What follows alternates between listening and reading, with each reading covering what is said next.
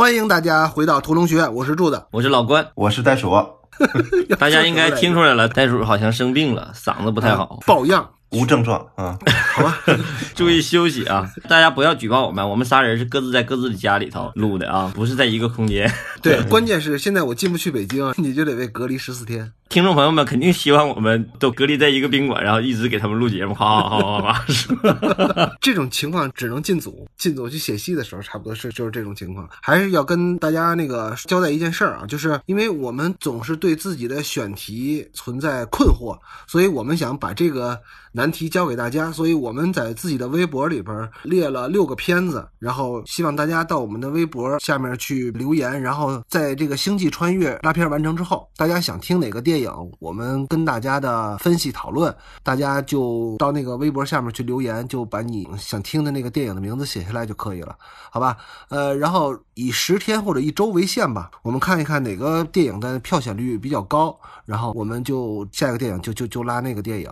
希望大家踊跃的到屠龙学院的微博下面去评论，然后把您想听的电影告诉我们，好吧？嗯，这个群越来越热闹了，我也没有想到，有时候也没有时间看，但是确实每次一看就感觉哇，大家真踊跃，不说话都不好意思。但是，其实我们在录音的今天中午的时候，我就在群里头提前跟大家那个群里的朋友们说了一下这个事儿。群里边的票选的结果真让我没有想到，给自己埋了个坑啊！对对对，最不熟的一个具体是群里发生了什么事儿，等你什么时候进群了就知道了，好吧？来，咱们还是回到电影吧。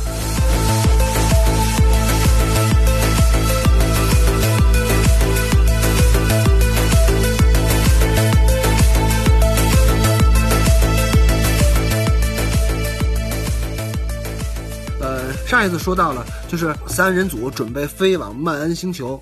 其实到了曼恩星球之后，这是一大坨戏。这是我上一集说那个，基本上整个第四幕。对，具体这个第四幕是从哪开始的呢？是一小时三十四分三十二秒。我简单的跟大家说一下这个段落的整个的剧情，因为这个段落特别长。以我的划分段落的方式吧，因为我们就很难按照场来说了，所以我就直接给它划分了一个段落。我是一直到了一小时四十四分二十二秒，大概也就是十分钟的这么一个段落。这个段落大概讲了什么事儿啊？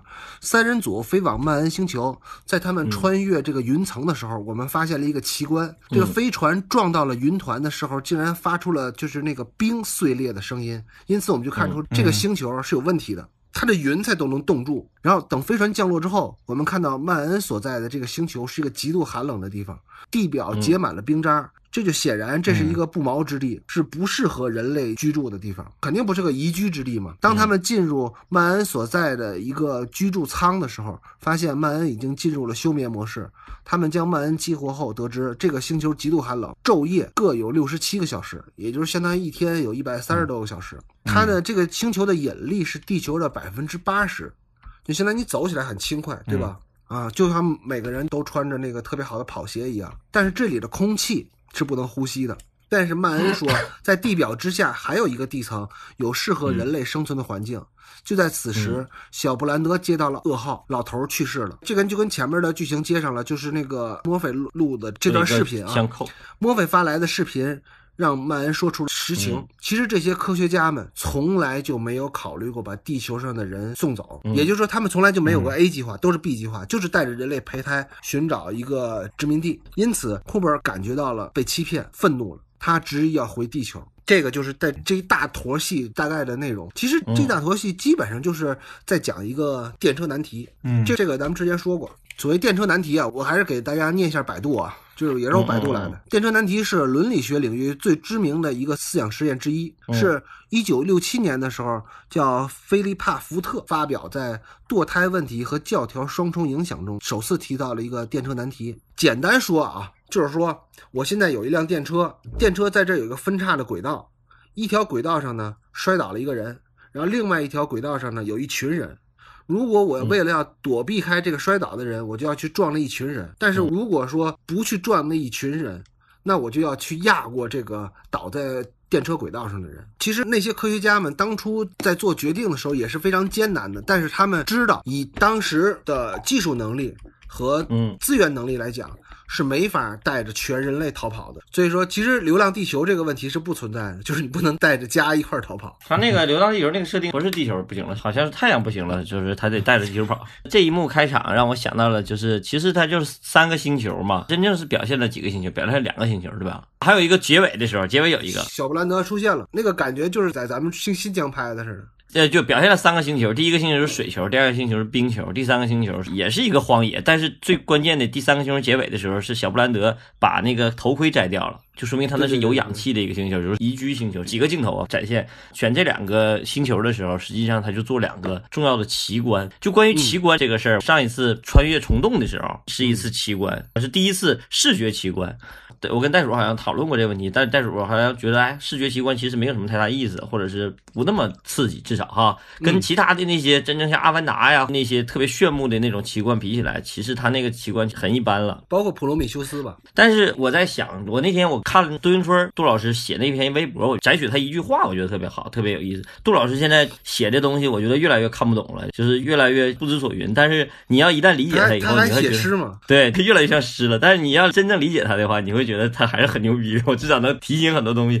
他说了一个观点，就是奇观里头包括理性奇观。他说很多会有理性奇观在里头，而且理性奇观往往有时候跟感性奇观是同等重要的。就这个戏里头，其实大量的是给了这种理性奇观和感性奇观同时的一种刺激。你能解释一下什么叫理性器官，什么叫感性器官吗？我就借用他那词儿，它就理性器官。理性器官其实包括发现、包括侦破之类的，就你相对感性器官而言吧，咱们看到的、听到的、感受到的、能感同身受的这个，咱们把它姑且归类为感性器官。比如说那种上一场戏那个段落，那个大浪冲过来，嗯让你视觉上直接给你的冲击，给你的刺激，对吧？比如说这个冰云这一块儿，砰过去以后，你没见过这种啊，原来看着好好的这个云，你过去咣，云彩撞到冰上了，这也是一种奇观状态。或者是任何一个星球吧，你至少到了一个星球，你会看到一个完全不一样的一个你没有经历过的这样的一个视觉，这就是一个视觉上的奇观，听觉上的奇观，嗯这都属于感性奇观。但是有些故事就是典型的理性奇观。什么叫理性奇观？我给你举个最简单的例子吧，我的理解啊，不是杜老师这这个男人来自地球是吧？对对对，就是典型的那种理性奇观。其实有时候理性就是有时候他会告诉你一个，就是你意想不到的东西，你从来没往那想的一个悖论，或者说一个推演。对对对，其实要这么说的话，其实诺兰好多片子除了这个做视觉奇观以外，或者是做感性奇观以外，它其实有很多内容是有理性奇观在里头感知的，对吧？我可能说的有点不太清楚，因为杜云春那条微博他说的也不太明白，但是我能理解他的意思，一下我就知道怎么解释这个片子带给我们的一些震撼，就特别明确的解释清楚了。在看到他们来到曼恩星球的时候啊，嗯嗯我就突然觉得，像我们平时为什么喜欢看科幻啊？嗯嗯这个科幻啊其实是一个自洽的世界，嗯就能给人带来极大的震撼。你刚才说《男人来自地球》，你 我那笔记上也记着《男人来自地球》嗯嗯嗯嗯。像《男人来自地球》，它里边的那个世界虽然说出来通过理性去分析，它可能是不太可能的，嗯嗯嗯。但它里边能自洽，嗯嗯。自圆其说嘛。嗯嗯，那个片子还没有视觉奇观，像《星际穿越》还能给人配合那个奇观来配合。对，之前我看了一个台湾还比较火的一个电视剧，叫《想见你》吧，嗯嗯嗯嗯。就是那个台湾那个偶像剧。嗯嗯。当然，那个剧不是科幻啊，嗯。它是一个，穿越剧。它算是一个玄幻还是什么？嗯对，穿越剧，但它在某个层面也能自洽。嗯然后它最主要的是什么？最主要的是赋予情感。嗯嗯赋予情感以后，就是一个好的一个幻想剧。包括《男人来自地球》，它里边的情感，包括他跟父亲那些情感辅佐在里边，他也觉得这个戏就有滋有味儿了。嗯那个他如果没有没有那些情感，那个戏就是完全没有视听奇观的一个一个奇观剧，对吧？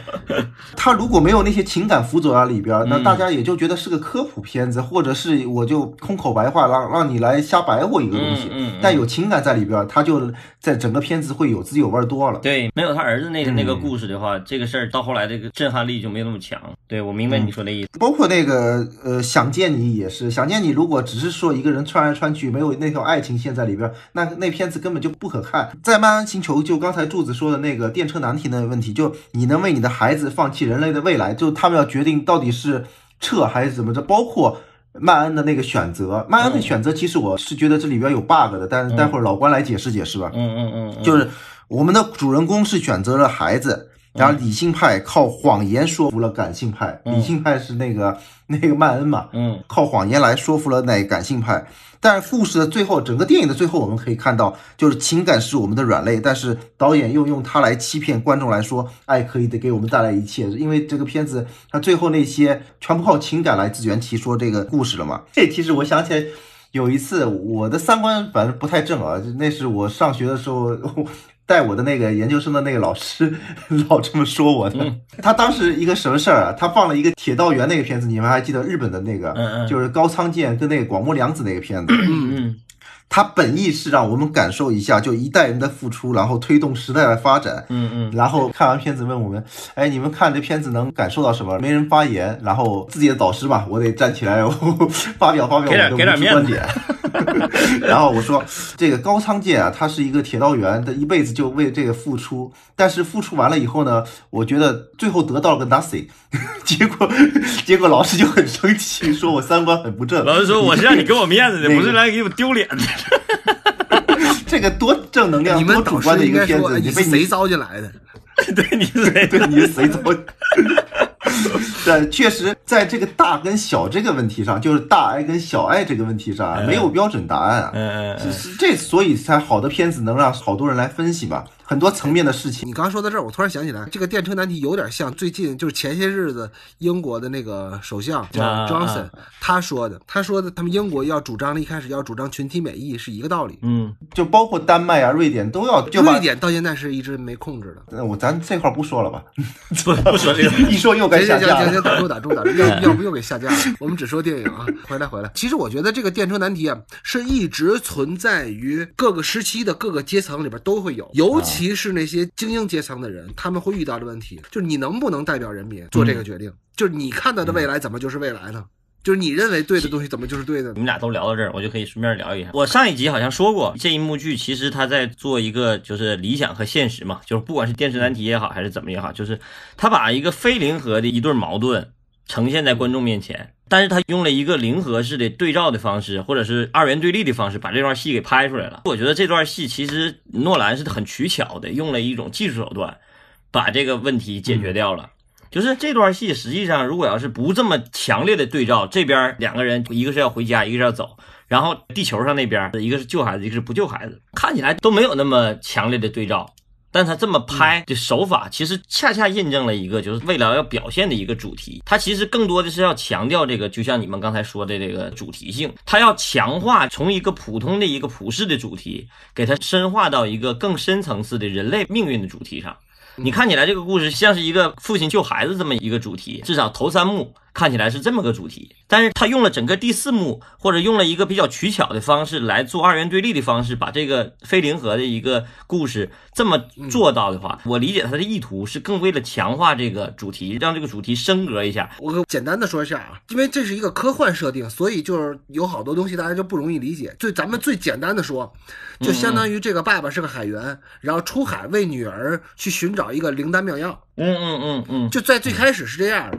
但是当他真正到了那个海外的这个仙岛，比如到了蓬莱仙岛了，发现他如果拔了这根仙草，救了他女儿，但是这个仙岛上所有的人就都得死。嗯那你说他拔不拔这这个根仙草呢？他就面临一个电车难题了嘛？对，他就相当于整个用了第四幕，整个这一幕来升华这个主题，来升华到一个人类的终极命运。他是在做故事的升级。他看起来在讲一个对抗性的故事，但是他得把这个整个的故事是升级起来了。就嗯就调性升级了。就这个段落里边，我是觉得马特·达蒙、曼恩教授这个设定嗯就是太先知了。他说他出发之前就知道没有 B 计划，只有 A 计划，嗯他就是抱着 B 计划来到这个曼恩星球的。嗯嗯然后呢，他还跟那个马修·麦康纳 Cooper 嗯说。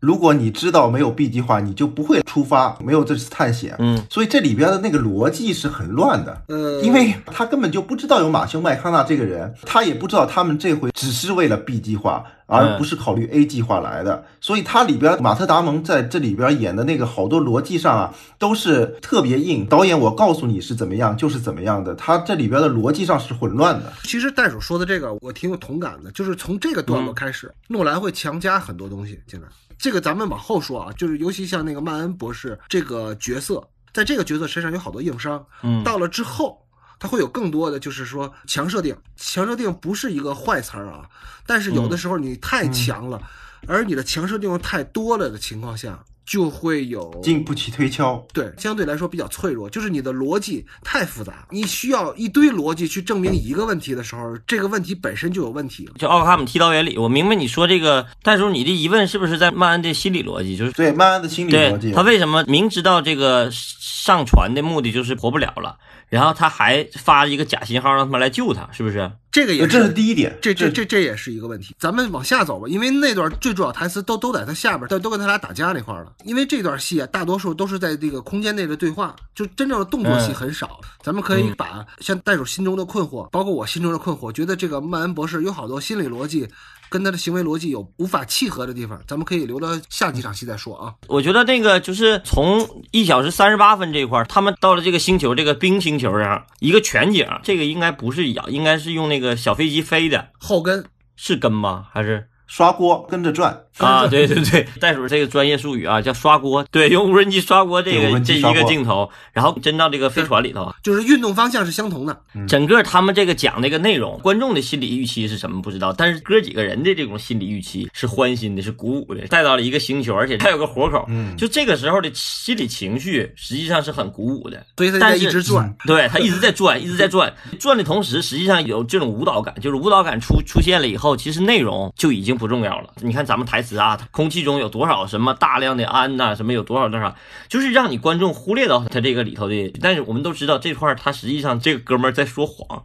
但是他把观众也得给骗了。他如果要是拍审视，正常情况下这种方式如果拍的话，会用什么方式拍？如果要是咱们正常几个人进到一个空间未知的空间，然后那个人是全知，那肯定可能我给你讲课。咱们之前看他们几个开会是怎么拍的，我一个人给你讲课，然后开会小黑板对小黑板，然后怎么怎么怎么的，大家要听认认真真听。如果用审视的方式拍的话，一个是观众也好，还是主人公也好，总会带有一点怀疑心，就是让观众去思考，就观察他。让观众去琢磨，观众去一你你说琢。的这个对，这个这个还真没注意。就是不让观众琢磨，让观众感受，然后他用了这堆，所以这个刷锅也好也好，摇也好啊，所以就是诺兰很少见的，在这个段落就一直在转机器运动，这个他很少要让机器这么运动，用视听去强化气氛。对对对，忽略他的这咱们台词。你记着，咱们拍电视剧的时候有遇到过这种情况。你们这些臭拍电视剧的跟我没有关系，这里边没拍过电视剧的就是我，你没原来那会儿拍吗？我拍的都是中国主旋律农村电影。我原来跟那个 古装大主的时候，经常的剧本啊，好几页厚，相当于大段台词啊，皇上和那个大臣之间就是大段对白。就是一天下三十二页纸是吗？对对对，就是给导演，导演也没法拍，你知道吗？老导演就说：“来吧，来吧，来吧，神仙鬼吧！神仙鬼就是这边一条轨道转个圈，那边一个轨道一个横移，两台机器预备开始，咱俩开始说台词，哒哒哒哒，然后这轨道就往那儿转来转去，儿转来转去，也不知道具体该转到哪儿了，反正剪辑师拿回去胡剪就行了。其实说白了，导演也没觉得这个台词有多重要，反正至少你让观众舞蹈起来，忽略台词所以。所以就是大部分电视剧导演都是导播。在老关带咱们领略了这个犹如舞蹈般的段落之后，咱们进入下一段戏啊，一小时四十四分二十三秒。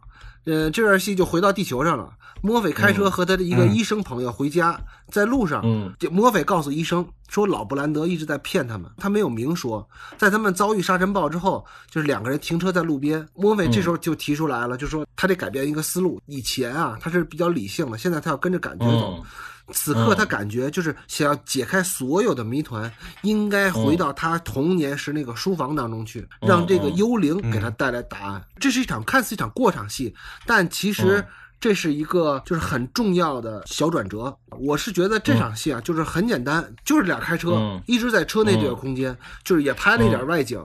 但是基本上就是居在这个封闭空间里边的。但是这场戏的气氛做得很好，比如说啊，外边环境的沙尘暴，满大街都是那个满载家居用品准备逃离的人们，就是他把这场戏的外部氛围做得很好。但是他这场戏在视听上来讲是没有什么特别之处的，就是谈不上什么视听，就是谁说话给谁。由于他把气氛做足了，就显得嗯这场戏的紧张感就起来了，而且他做的最好的一点就是他在结尾设计了一对儿车窗外的姐弟，因为咱们后边嗯下一场戏就会说提到这个姐弟是干嘛用的。嗯，就这这个我觉得他设计的非常好。而且我觉得还是柱子在上一集说到的，就是诺兰的戏得对照着看，就你单场戏看起来其实真是没什么太大意思，但是这两场戏对照起来就有意思了。哎，他上一场戏讲的是什么？上一场戏是曼恩教授给仨人说，就我也知道真，相但是你知道他为什么要把他放到那边不？这个对照他为什么不把罗米把那小黑跟他们仨放在一组，那俩人放在一组不？其实很重要的一点就是他之前做了一个铺垫，在他俩真正第一次进那个休眠舱的时候，问过这些人这些科学家的特点，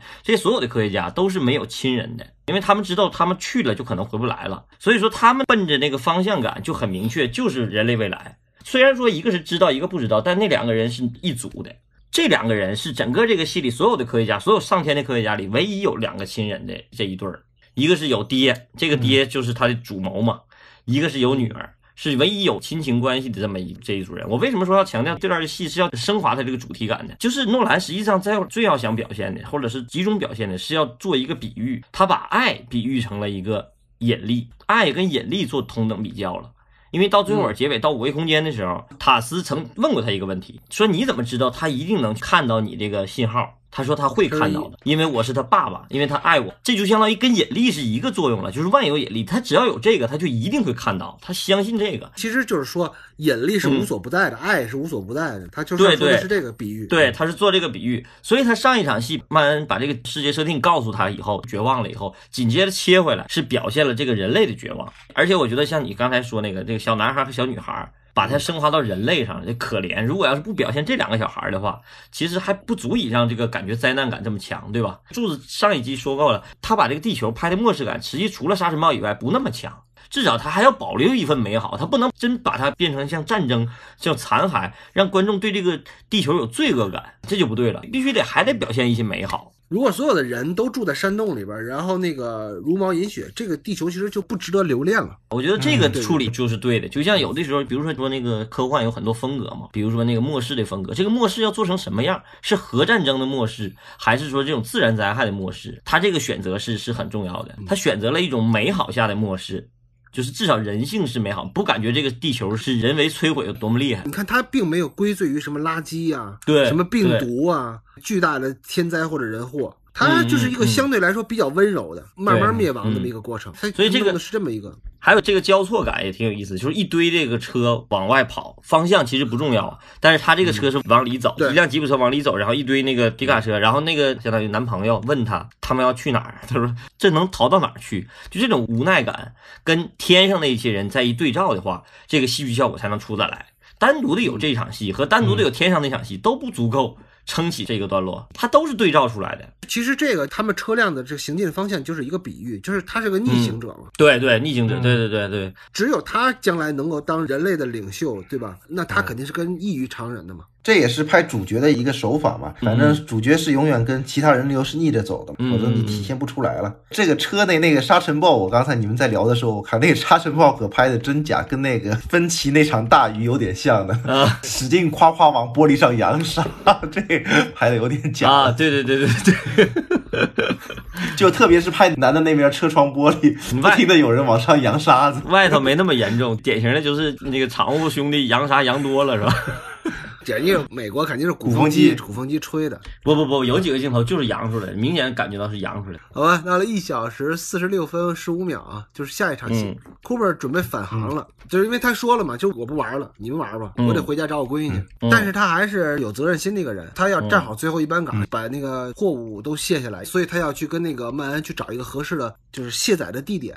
但是这时候罗米利提议让他呀带着塔斯在回去的路上。让塔斯去穿越一下黑洞的世界面，探查一下基点。他就举了一个例子，就相当于这个黑洞是一个贝壳，那么这个黑洞里的起点是那颗珍珠。说实话，这个就是诺兰兄弟吧想划过去的一个问题。那个起点到底有啥？他其实是他们也不知道的。就他是给后面埋着的，他这个因为空间就是那起点嘛。这个一直到最后，他也没有说过从这五维空间里给他闺女发的是什么。相对于来说，他们就相当于在那个五维空间的三维化表现里边，就相当于是那个起点，他说了，他发的就是相对论和量子力学，现在人类没有解决这个就问题就是就是核心数据，就是大统一理论。对呀、那到底是什么呀？就是一个数据嘛。就是他还是划过去，因为这个是人类都不知道的东西，就他没有明确的说是什么。到现在科学解释不就现在现在人类类物理大厦就就一个是相对论，一个是量子力学，始终还没有得到统一嘛。如果要统一的话，可能就会怎么怎么样。他是做这个设想，没看那个老头儿一直在计算嘛，在用时间在做圆环式的设计，像莫莫比乌斯环，就在自证自己怎么走走不出来，因为他缺少一个关键数据。它这个关键数据就是得在黑洞里得到，而这个黑洞怎么才能进去？只有靠绝望。那绝望又能怎么的进去？就得靠爱。说远了，还是说回这场戏啊。这场戏是为后边的几场戏做铺垫的嘛？塔尔斯就那机器人说，他要从那个吉普身上拆下一些零件，而此时塔尔斯逐渐开始有了人性的光辉了。他突然把他那个指示灯嘣亮了一下，就相当于人类眨了一下眼睛。库本他想把那个永恒号的空间站上的东西都给卸下来，所以他催着。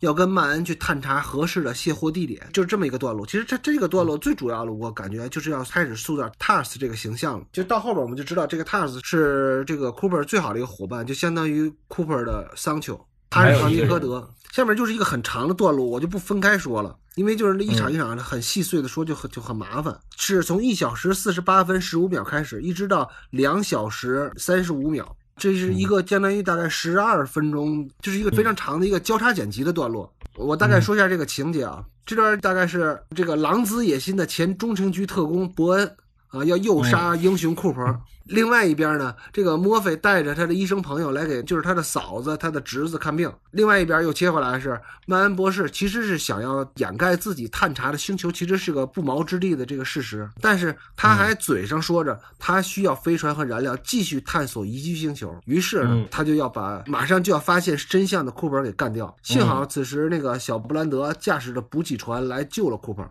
与此同时，曼恩设置了机器人的自毁装置，炸死了罗米利。在这个曼恩驾驶着飞船，他偷了一架飞船嘛，想跟大飞船就是永恒号对接的时候，发生了意外，失败了，伯恩就死了。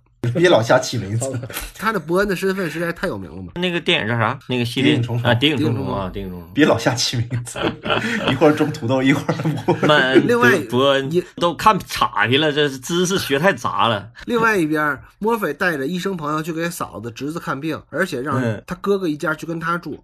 但是没想到，却遭到了他哥哥的拒绝。他生气的开车就走了。然而，在他负气而走回 NASA 的路上，他突然改变了主意，掉头回去烧掉了哥哥所有的庄稼，造成了一个他哥哥不得不走的一个既定事实。就我是觉得这段戏特别好啊。简单来说，好就好在它是一个冰火两重天的戏。就从你的视觉上，他就给你塑造出来，一边是冰星球，一边是烧庄稼。因为这场戏就是这边在打架，那边墨菲在跟他哥哥吵架，然后要烧他哥哥的庄稼地，两边都是很激烈的戏。首先是情绪动作都很激烈。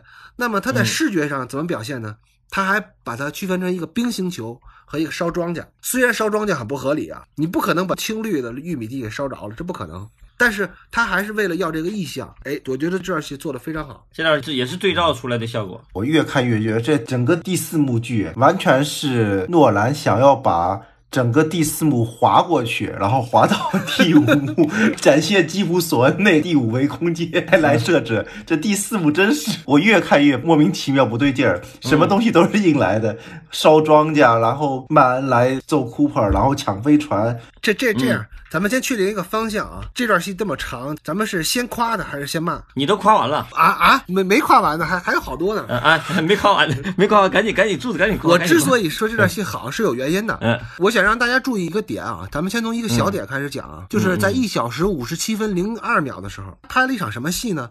他拍了一场这个墨菲突然改变主意的一场戏，就是墨菲一边开着车，然后他突然就掉头了，掉头回去把他哥庄稼给烧了。因为咱们屠龙学院是个连续剧，你知道吗？得来回兜着看。你如果没听过前面的话，你听我朋友们你现在可以停下来，然后去听听我们前面讲那个冰雪暴的一个段落。我们其实讲过一个段落是什么呢？是女主角灵机一动。咱们当时说过这个灵机一动，说了说了很很长时间。就是大科恩他老婆，然后开着车吃着汉堡，突然灵机一动，掉头回去找那个大眼梅西对峙，然后大眼梅西就吓跑了。就是那场戏。那么那场戏咱们当时说了，说这个女主角的灵机一动啊，就是特别苍白。就真的是灵机一动，但是吧，那个灵机一动啊，它是能符合科恩那个宇宙的，因为科恩的宇宙是荒诞，它是不讲理的。但是你如果在这儿，诺兰要拍灵机一动，他会怎么拍呢？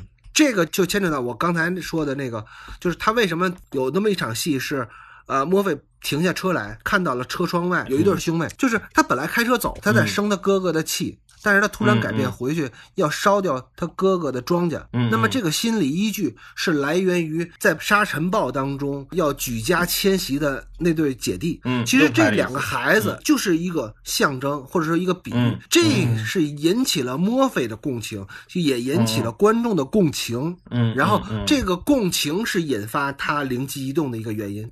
你拍这个，观众就明白了。那这个隔得有点远吧？那个姐弟那块是他们在沙尘暴的时候在市里边路边停着，中间隔了多少场戏啊？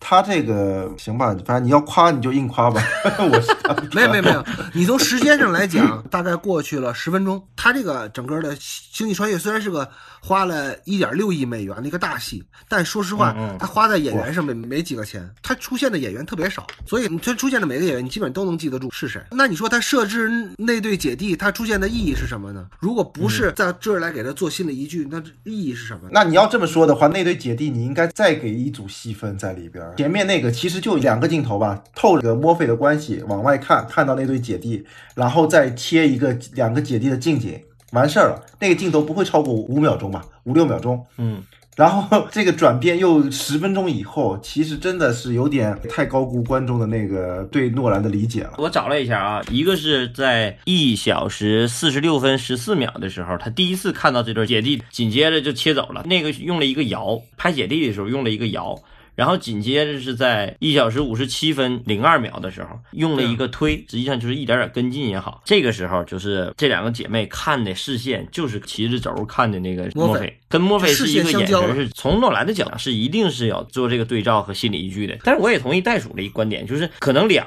次在这么激烈的情境下，在两次给这个观众可能会忽略掉。他给了两次，而且他主要是这段戏，咱们现在看到单独这么分析、这么看的时候，你会只看地球这一块的时候，或者你写剧本的时候，你只写地球这一撇的时候，你会觉得这段戏够了，对吧？这么表现够了，你拍戏的时候，因为下单子下的同一天，你也觉得够了。嗯，你也觉得够了，对对对对。但是因为你这个戏剪出来以后是一个在冰球上那么激烈的一块对抗，而且他要面对生死，所以为什么说底下这段戏咱可以挑挑毛病了哈？这会儿啊，火的这段戏和冰的这段戏实际上是有点不太平衡的。我为什么说有点不太平衡呢？就是这边是真是生死当务之急，就是因为这空气氧气没了嘛，这个找不着这个信号，发不出这个信号，他就真的要死了。但是下边这段戏实际上就是没有那么还比较温和。对，还不是说当死不死，所以说他就是强加的给他一个对照，给他一个二元对立，夸夸夸夸这么就对切，而且这个汉斯季默这个这个音乐就给了强大的那个心理依据。但是你想想，咱们如果要是改的话，或者是咱们要是那个诺兰当时那个情境的话，他想不想写一场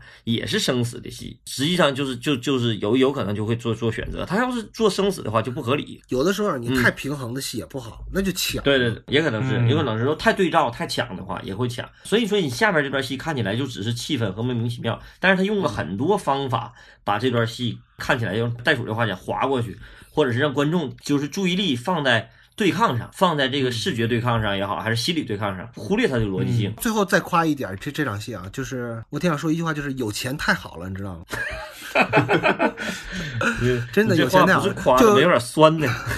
因为就是一个水球，一个冰球，水球还还凑合，嗯还好嗯，但是冰球这段的景真是太漂亮了，尤其是那个小布兰德驾驶那个货运那个飞船来救库珀的时候，穿越那个上下冰封的那个缝隙的上下时候冰封那个，对那个确实漂亮，太太嗯棒了！因为水球和冰球都是在冰岛取景的，整个水球、冰球，它里边的那些视觉上，真是这个片子的一大亮点。哎特别它都是赏心悦目。，都是实景拍的。他那个上上下那个我不知道啊，地啊表，那肯定后期做的，地表都是对都是实景他那个地表那实景那他选景的能力都好强啊，这个确实太牛逼了。就是有钱真好。看完这个片子之后，其实是我对冰岛这个地方就是特别向往。垂涎冰岛才三十六万人，我为了给大家讲这段，我特意去百度了一下啊，就冰岛大概三十六万人，嗯大概是有十万平方公里。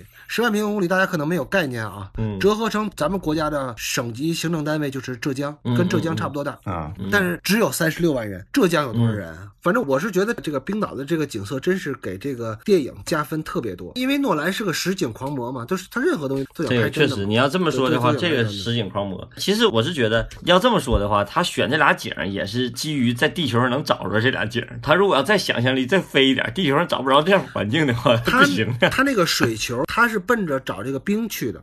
但是那个水球是在冰岛偶然发现的。那个水球啊，环境其实是冰岛的某一处的一个泻湖，所以它又水很浅，但是很广，你看不见边际，正好是那么一个一个特别好的环境。所以说，这个这个这个这个环境真好，反正是觉得有钱真好啊。嗯嗯好，那老关，嗯，你给我解释一下，就如果墨菲他烧庄稼那场戏，只是为了把他哥吸引出来，然后他又进去救他那个嫂子啊，嗯他的小侄子，这场戏我是觉得非常硬。有没有别的办法让他显得没有那么刻意？啊柱子，你觉得硬吗？这场？我觉得还好，你知道为什么觉得还好呢？是因为他后边有更硬的，就是从这儿开始，诺兰就开始不讲理了，你知道吗？我就觉得他这个时候的这个意义已经大于他这个他逻辑了，你知道不？你不能用量子力学来给我解释这些东西。不是量子力学，量子诺兰辩解，力学解释我也觉一切。得，我我不也说吗，我也觉得就是这段戏的对照看起来就是没有那么强烈的对照，因为他也没有告诉观众他有能力去救他。其实如果要是告诉观众他有能力去救他，哪怕有那么一场戏，就是这个墨菲有那么一场戏，他有能力把他这个侄子，嫂子然后把这个嫂子给救的了。尘肺病嘛，嗯。他们大概得的就是类似于咱们现在尘肺病。对对对对，他比如说他有一场，不管怎么写也好啊，咱们要写，我写可能最简单，我操，找找一个什么环境，能给他动手术啊，完完了，可能地球还有那么一片净土，他如果有这个能力，你这么拍是没有问题的，从逻辑上什么都通，就相当于他哥哥是个倔逼嘛，我不听你的，我你比如说跟他妹妹还有矛盾，这个从逻辑上，从电视剧如果要写拍电视剧的话，是要这么拍的，可以这么拍的，但是因为你没有那个塑造的话，观众就是也不相信，你给他就算烧了庄稼，你给他弄哪儿去？弄完了以后让他哥哥来闹吗？变成也是闹吗？因为你也你也不知道，你那一刻就发现你爸的那个这个问题了。所以我对第四幕的总体评价就是我我一直在强调的，他是个非二元对立的一个问题，非零和的一个一个一个矛盾关系。靠对照来把它划过去，对，它是这意思只能给它强行设置成二元对立关系 呃。，虽然我呀，我解决不了嗯袋鼠的疑惑，但是我能提出一个感受吧。就是我觉得为什么他这嗯段戏会这么别扭？首先啊，会发现这段戏怎么说呢？这个电影你就会感觉这个配乐特别多。就为什么大家能嗯听得见汉斯季默的配乐，你知道吗？对对，就是这有的时候会有一种现象，就是你看完一个电影之后，你觉得我操，这个电影的摄影太好了，这就说明这个电影是基本上是失败的，嗯因为大家光看摄摄影对对对？吧？有的时候你看完一个电影的时候，觉得我操，这个表演太突出了，就像小丑似的。那这个电影基本就失败了，就是卖表演嘛。那么你会感觉这个《星际穿越》在后半段，就像进入第四幕，诺兰对配乐的需求越来越高，是为什么呢？嗯嗯就是戏不够，音乐凑，尤其是库珀跟曼恩打斗的这个段落，嗯嗯，就是拍的嗯要多使有多使，就相当拖沓。如果没有这个汉斯季默这段特别华丽的配乐给拖着他，就完全看不下去，就根本就看不了，你知道吗？而且他在这里边还犯了一个就是所有电影当中坏人共通的问题的错误，就是嗯这个坏人杀完人之后永远不走，永远在那叨逼叨叨逼叨。坏人死于话多嘛。对呀、就是你想，如果他这时候把飞船踏踏实实开走了，不就完了吗？嗯，他干嘛还陈词说那么多呢？就相当于所有的电影里面，英雄中了一枪之后，必须得把所有的话说完了，然后把党费交完才能死。我是觉得这所有的问题的原因只有一个，就是信息过载。我说什么叫信息过载呢？就是说，嗯，你想啊，他所有的这个曼恩的心理的依据，就是袋鼠所有的疑惑，他必须得让曼恩站这儿都叨逼叨叨逼叨，把他说明白了。我。他告诉你为不走是为什么我要干他这个事儿因为咱们且不说嗯。他说这个东西成立不成立，合理不合理，嗯，但是他还是要跟你说一堆有的没的，说说你是不是现在恐惧了？你看没看见你孩子？这是没有用，知道吗？但是呢，嗯他想告诉观众，他是有一个心理逻辑的，嗯他不是个坏人，他要拍的不是个坏人，而是一个有。大局观的人，虽然这个大局观做了一些很残忍的事儿，你能理能理解我的意思吗？他这些所有的原因都是因为信息过载，就他想说的事太多了。如果说他就想把曼恩塑造成一个坏人，嗯贪生怕死的坏人，就无所谓了，他不用说那么多废话，他转身就走嗯就可以了。相对曼恩那一段，我还是比较更喜欢地球。地球上那段虽然拍的有点弱啊，嗯嗯但是地球上那个墨菲跟他哥的关系，他还有一个劝他哥，他体现他哥是个倔驴，嗯嗯嗯然后他他回去烧庄稼引他出来，虽然这个桥段很俗很 low，、但这个是有理论依据的，嗯 因为他觉得他劝不了，他就回去，嗯嗯。但是在曼恩这块儿，从 Cooper 他们那个飞船降落到这个星球上开始，曼恩就开始编瞎话，然后开始琢磨他这些事儿，然后抢飞船，然后继续探索。他至始至终一句都没有劝过他们，对他缺少这个劝的，就是 Cooper 他们那个小组，他来的时候，他们虽然有 A 计划，对不对？嗯嗯，但是他们也知道自己有 B 计划，他们也接受自己可以是 B 计划的，并不接受自己只有 A 计划没有 B 计划。嗯嗯就两个计划都可以有的。嗯嗯 A 计划不行了，又就用 B 计划。但是曼恩呢，他永远觉得自己只认 B 计划，A 计划是当时那个老布兰的教授是骗人的。嗯嗯所以他是知道的，对吧？嗯嗯所以他自始至终没有去跟他们说，我们来试一下 B 计划吧，A 计划根本行不通。嗯嗯然后一开始就开始骗他们，我们这儿有可能能让人类生活，就没有劝嘛，没有没有那一个来，然后 Cooper 说不行或怎么着怎么着，然后再开始采取他这下一步行动。嗯他是没有给这个曼恩这个人物足够的时间塑造，他只在第四幕出现。如果要是他在前面，这个人物有那么一点儿可能会抢哈，可能会抢，但是会好很多。至少观众对他的动机什么会了解。为什么这个段落看起来这么隔离、割裂感这么强？就是感觉这段就是单独的一段。你知道我今天还干了个什么事儿吗？嗯因为我之前上一期跟你们说的时候，我可能剪掉了啊，嗯我就说我当时都怀疑这个曼恩是假曼恩，他不是曼恩博士，然后他可能是在这个星球又干了什么不可见人的事儿，然后他们看到以后发现那个真相以后要干死他，嗯。所以他才会逃。嗯。然后所以我回过头去又翻了那个 Cooper 到了那个 NASA 以后，墙上不是十二个人的照片吗？啊我在上面搜到底有没有那个马特达蒙那个照片？在里面，太奇怪了这场戏。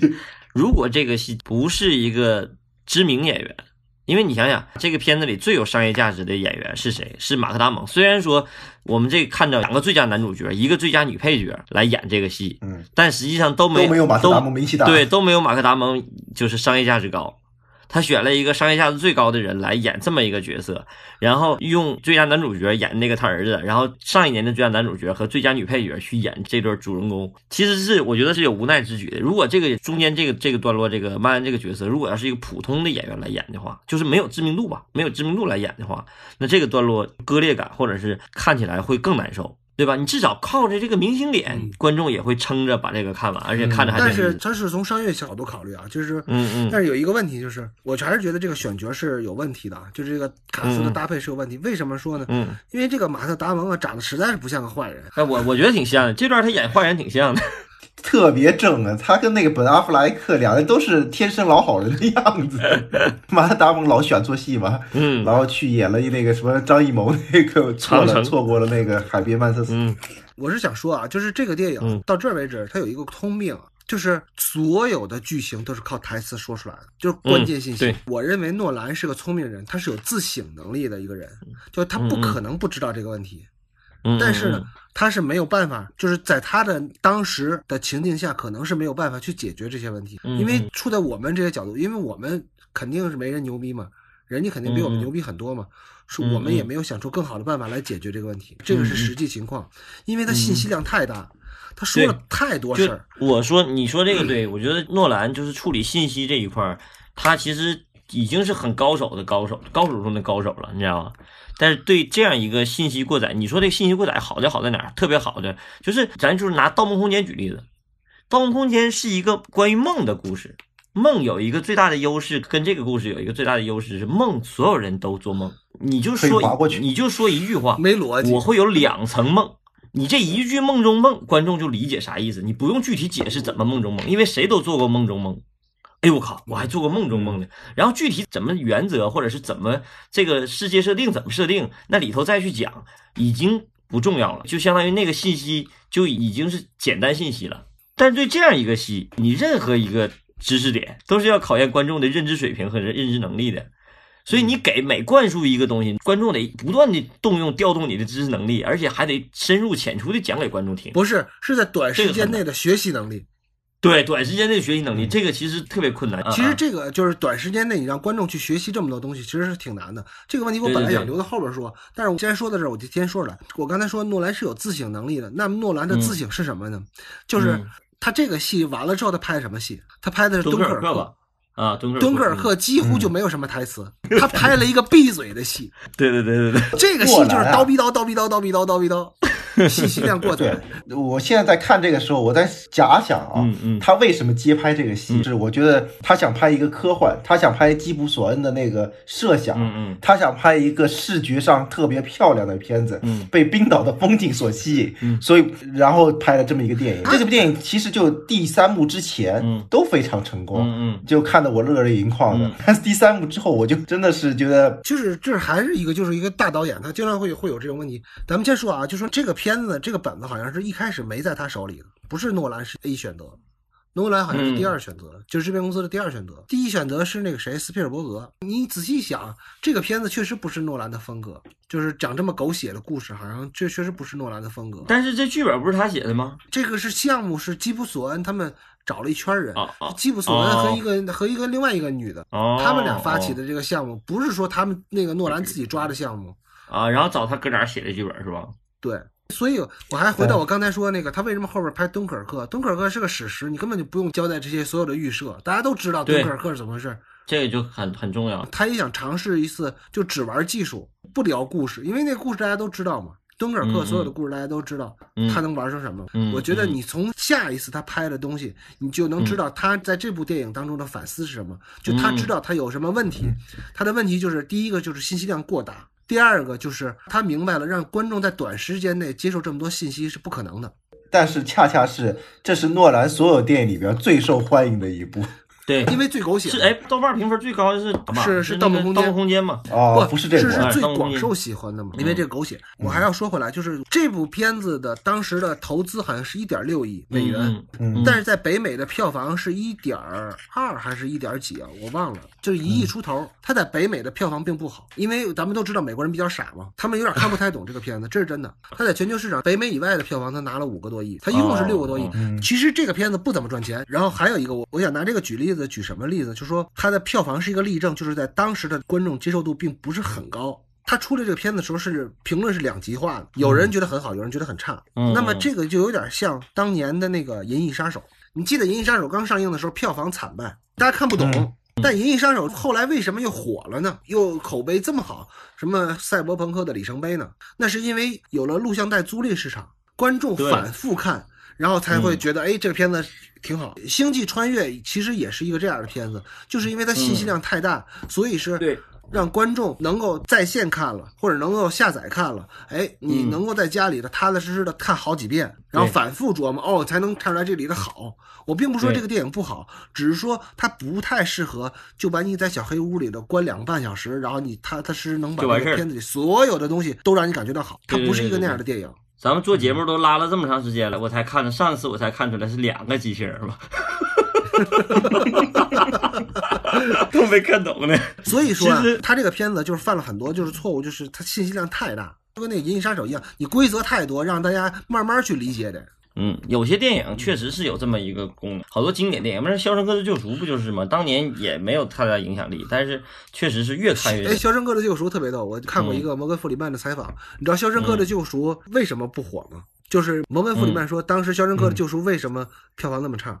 嗯，他说，《肖申克的救赎》这个片名起的不好，美国人好多人都念不出来 Shawshank，这个怎么念的？这个大家都不太会念这个这个词儿。啊，就是“肖申克”这个词儿，这是好多人都不会念。他说，一个老太太在电梯里看他，说：“你就是演那个那个对演这个电影的人，我知道，我知道你。”所以说发行有多么关键和重要，是吧？就起名字嘛。然后我再说回来，就是说，你看他弟弟，他弟弟其实是这个戏的第一编剧，有可能是他哥捧他弟弟啊，这个这个咱不知道。但是嗯乔纳森·诺兰在后边的《西部世界》里的表现就比这个要好多了。那乔纳森·诺兰的飞速进步是在哪儿呢？他写了一个不是非原创故事。西部世界里探讨了很多问题的等级是跟呃星际穿越是等量齐观的，不能说哪个更高级，哪个更低级，因为他探讨的是嗯机器人伦理的问题嘛。嗯他讨论的东西也很高，但是呢，他就相对来说比这个要落地。我认为啊，乔纳森·诺兰是因为拍了一个非原创故事，他写了一个非原创故事，所以嗯他才会有这么高。他的基础好，他的基础就在于它是一个很通俗易懂的基础故事。嗯，这个故事的基础不好在于它的基础故事太单薄，太不类型化。嗯然后它作为一个原创故事来讲，它的规则设定信息太多，所以造成了他现在的问题。嗯但是你看后边的西部世界，包括敦刻尔克，他也就不存在这个问题了。他这个问题可能也就出在他这咱们最开始第一集讲的硬科幻这个硬字，就是太追求这个硬了，硌牙一点儿都对硌牙，你嚼起来 费劲。对对对对对，是有这个道理，是有这个原因。好了，说完了上一场稀碎的戏之后，下一场戏就是一场非常激发观众肾上腺素的一场戏。咱们聊一下这场戏啊，两小时零分三十六秒到两小时十一分四十六秒，这是一场 Cooper 绝地反击的一场戏。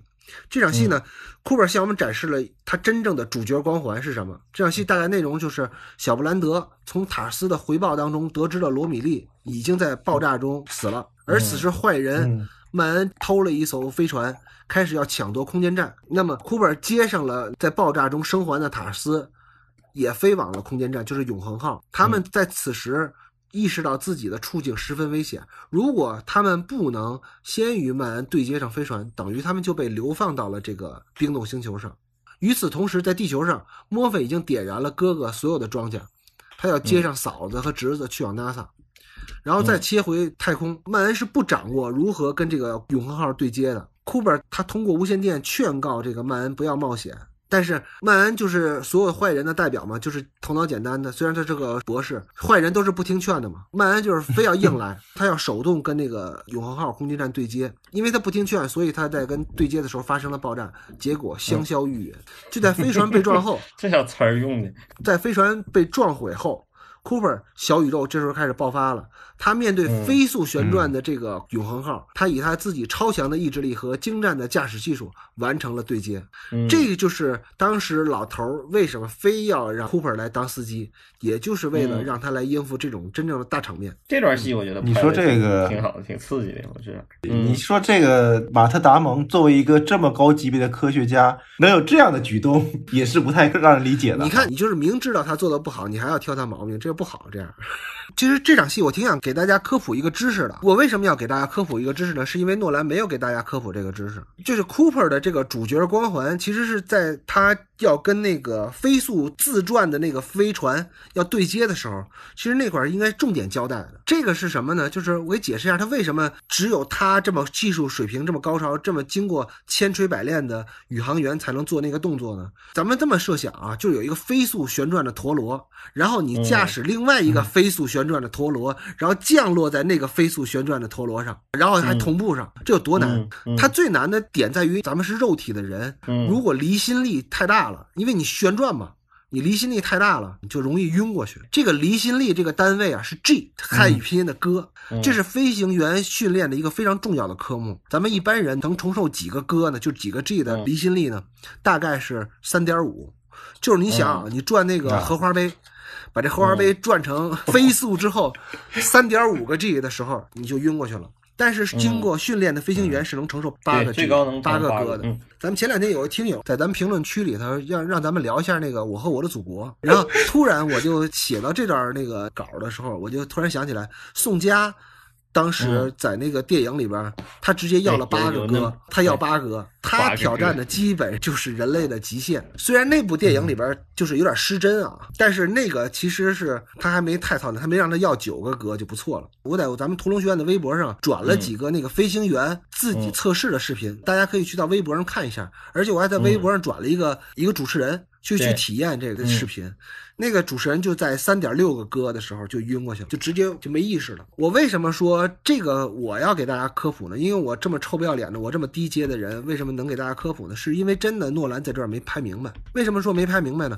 他没做一个对比。其实布兰德在这个飞速旋转的时候是轰过去了，但是大家很多人因为他戴着头盔嘛，很多人都没看明白，都没看见他晕过去了。Cooper 呢是没戴头盔，但是 Cooper 的整个的表情是大家能看到，但是你光看表情你根本看不到嘛，你不对比你不知道，没有对比就没有伤害嘛。大家哪知道他承受了这个？所以呢，像诺兰这么喜欢做对仗的人，他偏偏在这场戏之前他没有做一场戏。我知道之前他在最开始那场戏闪回的时候，就是他做梦那场戏，嗯，有一个失重状态下旋转，然后那个 Cooper 昏了，但那个也有头盔，大家也看不明白。说实话，也没看明白。所以说，我觉得这个是因为他本来这场戏的作用是要突出 Cooper 的这个主角光环的。英雄主义，对啊，啊，说他能承受这么大的离心力，然后还能顺利的把飞船给对接上，这多牛逼啊！这是非常难的一件事儿。但是呢，因为他在之前的铺垫没有明确交代，又在这场戏的拍摄当中没有做好一个英雄和一个普通人之间的对比，的区别，对对对，所以你就没感觉他有多牛逼。就像你说的，信息量要求太高了。这个就是，如果要比如说喜欢看这方面节目的这种科学爱好者，很容易理解这个段落，这也知道小布兰德是晕过去了，但是他没有给这个晕的过程，直接切过来他就睡睡着了。而且小布兰德一回来就嘣儿醒了，对对对对，其实有的时候这种变化的过程是很关键的，而且这个过程咱们看这方面的，比如说纪录片也好，还是那个综艺节目也好，它会有那个对着人拍那个反应，就那个反应我看过好几个，就是有那个就是晕就傻了突然之间就一下子眼睛就翻了。大家有机会可以去找那样视频去看看，我估计是他想拍也那个安妮海瑟薇演不出来，这个突然演不出来起来一下，对他演不出来，他必须得因为那生理反应。咱们看到的所有的能看到的视频，就这样被这个几个哥 就给干晕的，就完全是实拍对着那真人，就是记录的，记录下来的，而不是演出来，真演不出来那个状态。其实这有点像什么？咱们看好多那个 UFC 啊，或者嗯 MMA 的比赛里边，有的拳手梆一拳打在另外一个拳手的那个迷走神经上，这人嗯立马跟一根棍儿一样，啪就倒那儿了。就是你的生理反应，那根棍儿一样，啪倒下那个是演员演不出来的，就是就跟这个也演不出来。所以这个时候如果他要强调这块儿的话，我觉得他就应该用好塔斯了。塔斯他这里边没有用好，嗯嗯，没有第三人来表现嘛，他这个时候可以通过塔斯的那个状态显示来表现他的英勇无畏嘛。嗯，八个哥或十个哥对他来说毫无畏惧，我操。嗯嗯，对啊，所以就说，就是他其实这场戏啊是没做足，因为他要说的东西太多了，所以要分配到这场戏里边内容就太少了。对他不是没有铺垫，他铺垫了，但是他那个铺垫谁也看不明白。对他就是当你的信息量大到这么多的时候，观众也不用有注意力去把这精力放在这上了。但这个是 Cooper 的能力的一个最大展示。对，本来是空间站级别对嗯接这种高难度动作，他给他拍成一个，或者是给人感觉是一个很牛的驾驶技术，这个一个那，但这个不是每个人都有体会的，这种这不可能每个人都有体会。所以我就是觉得他前面铺垫那场戏不够，嗯他这个跟别的还不一样。你看他把那个灵机一动。他都前面铺垫的挺好，但是反而这场戏拔高的一场戏，要给他的主人公加能力值的一场戏，反而这个没做足，这个这个真的是挺遗憾的。这总体来讲，如果要是看的话，也不会觉得有什么问题，看着挺过瘾的，确实挺过瘾，很刺激嘛很刺激，也还挺挺刺激的但是如果要是精挑细琢的话，他会发现里头有很多遗憾，至少我觉得是不能说他没做好，是有遗憾。啊，对，就是就是遗憾。是有遗憾。现在是 Cooper 跟他的四名船员，Cooper、塔斯、凯斯加那个小布兰德，他们这四个人有一个阶段性的胜利，就是他们跟永恒号对接成功了。但其实嗯，在后边还有更大的隐患，就是他们离着那个温柔的这个黑洞越来越近，嗯他们要被这嗯个黑洞给吸进去了。那好，预知后事如何，咱们下回接着。下一集就开始聊鸿沟了啊，这是真正的鸿沟，我估计还有一集咱们就能说完了，好吧？差不多了。希望大家坚持。嗯咱们下周见。拜拜。好，拜拜。